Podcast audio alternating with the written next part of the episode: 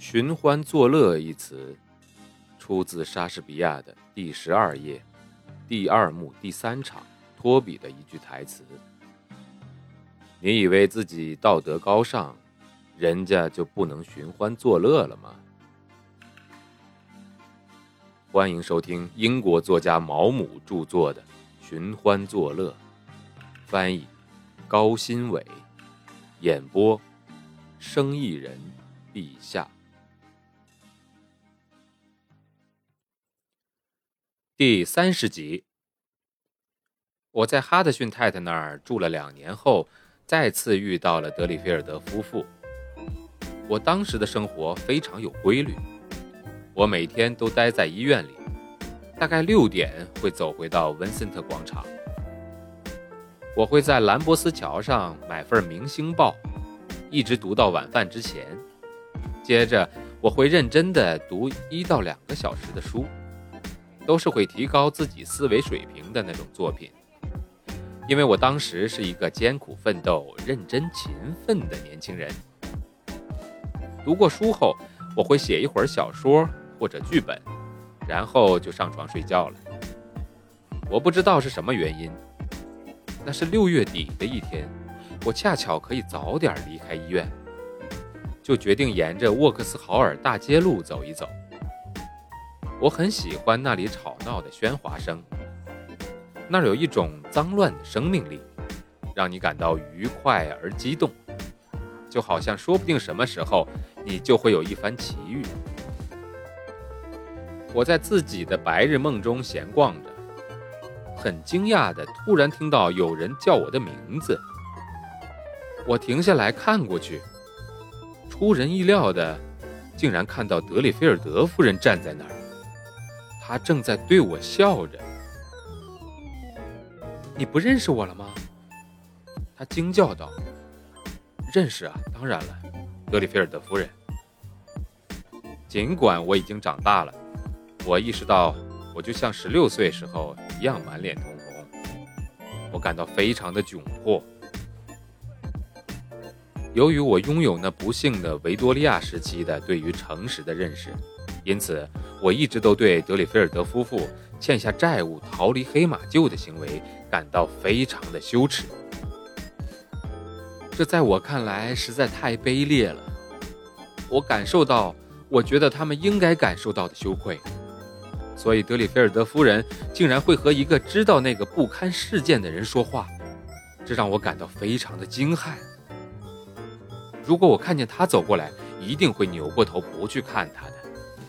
因为我敏感的觉得他一定希望避免被我看到，以免尴尬。可是他却伸出手来，而且和我握手的时候显得非常的开心。哎呀，能看到一个黑马厩的老面孔，实在太让我开心了。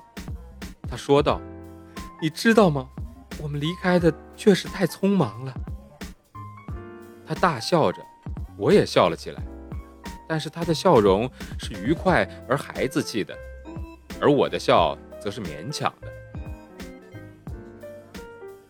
我听说当时他们发现我们溜了之后，着实轰动了一阵呢。我想泰德如果听说的话，一定笑得停不下来。你叔叔当时怎么说的？我很快想到了应该如何回应他。我不想让他觉得我不能像其他人那样理解一句玩笑话。呃，你是知道他的，他非常传统。是的，没错，这就是黑马厩不对劲的地方。他们真应该醒醒。他友好的看了我一眼，说：“你比上次见你的时候真是长大了很多呀。”哦，你都有胡子了。是的呀，我说着，便捻起我那还不太长的胡子。我已经有胡子很长时间了，时间过得真快呀，对吗？四年前你还只是个孩子，现在已经是个大人了，应该是大人了。我有些傲慢的回答说：“我都快二十一岁了。”我看向德里菲尔德夫人，她戴着一顶带着羽毛的小帽子，穿着一条淡灰色的裙子，有着羊腿型的宽大衣袖以及长长的裙裾。我觉得她看起来非常时髦。我一直都觉得她的脸长得不错，但是这是我第一次注意到她非常漂亮。她的眼睛比我印象中的还要蓝，皮肤就像象牙一样白皙。你知道吗？我们就住在拐角那儿。哦，我也是啊。我们住在林帕斯路上。我们从离开黑马厩就住在那儿了。哦，是吗？呃，我住在温森特广场也快两年了。我知道你在伦敦，乔治·坎普告诉我了。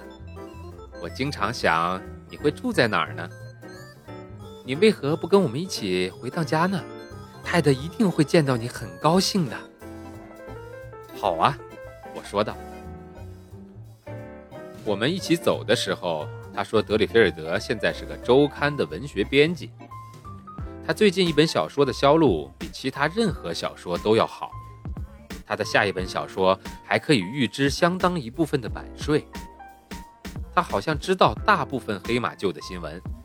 于是，我想起来，大家都怀疑乔治勋爵在德里菲尔德夫妇的出逃上帮了忙。我猜他时不时的会给他们写信。我注意到。”一路上路过的男人有时会盯着德里菲尔德夫人多看几眼。不久，我就意识到了，他们肯定也觉得她非常漂亮。于是，我走路的姿势也变得有些大摇大摆起来。林帕斯路是一条长长的、宽而直的大街，跟沃克斯豪尔大桥路平行。一幢幢涂了泥灰的房子都长得很像。粉刷的很脏，但看起来很结实，门廊也很气派。我猜这些房子是为伦敦的名流盖的，但是这条街的地位日渐衰落，也许它从来没有吸引过合适的租客。它那衰败的地位立刻给了人一种鬼鬼祟祟、放荡落败的感觉，让你觉得那是一种人，他们曾经过得不错。现在依然沉湎其中，彬彬有礼地谈论着他们年轻时代显赫的社会地位。德里菲尔德住在一幢暗红色的房子里。德里菲尔德夫人引我走进了一条狭窄黑暗的门厅，开了门对我说：“进去吧，我会告诉泰德你过来了。”他走进门厅里，我跟着进了起居室。德里菲尔德家租了地下室和房子的一楼，房东太太则住在楼上。起居室里的家具看起来像是从拍卖行搜刮来的。房间里挂着非常重的天鹅绒窗帘，带着很大的穗子，满是一个个套环和花彩装饰物，还有一套金色的家具，套着黄色的锦缎。钉了厚重的纽扣。房间的中间还有一个很大的蒲团。家里还有几个镀金边的柜子，里边放着很多小玩意儿，有瓷器、象牙制物、木雕，还有印度铜器。墙上挂着大幅的油画，画着高原幽谷、雄鹿以及男侍从。不一会儿。德里菲尔德夫人把她丈夫带了进来，她热情地向我问好。他穿着一件很旧的羊驼呢外套和灰色的裤子，刮了过去的长胡子，现在留着小胡子和下嘴唇的一小撮胡须。我第一次注意到他竟然那么矮，但是他看起来比以前更有气质了。他的外表看起来有点不同寻常的感觉。但是这更像我想象中的作家的样子。你觉得我们的新家怎么样啊？他问道。他看起来很阔气，对吧？我认为它能唤起人们的信心。他十分满意的环顾了一下四周，而且泰德在后面有一个小房间，他可以在那里面写作。我们在地下室还有一个饭厅呢。德里菲尔德夫人说道：“我们的房东考利小姐曾经是一位贵族小姐的女伴儿，贵族小姐去世后，把所有的家具都留给了她。你可以看出来，每一样东西都非常好，对吗？”你可以看出来，这是来自于有身份的人的家里的东西。罗西一见到这个地方就爱上了。德里菲尔德说：“你不也是吗，泰德？我们在破旧的地方住得太久了，现在被奢华包围着，也算是一种变化吧，就像是蓬皮杜夫人之类的。当我离开的时候，他们诚恳地邀请我再过去玩。”他们每周六的下午都在家，各种各样我很想认识的人都会在那个时候拜访他们。本章节播放完了，感谢您的收听，欢迎您的订阅。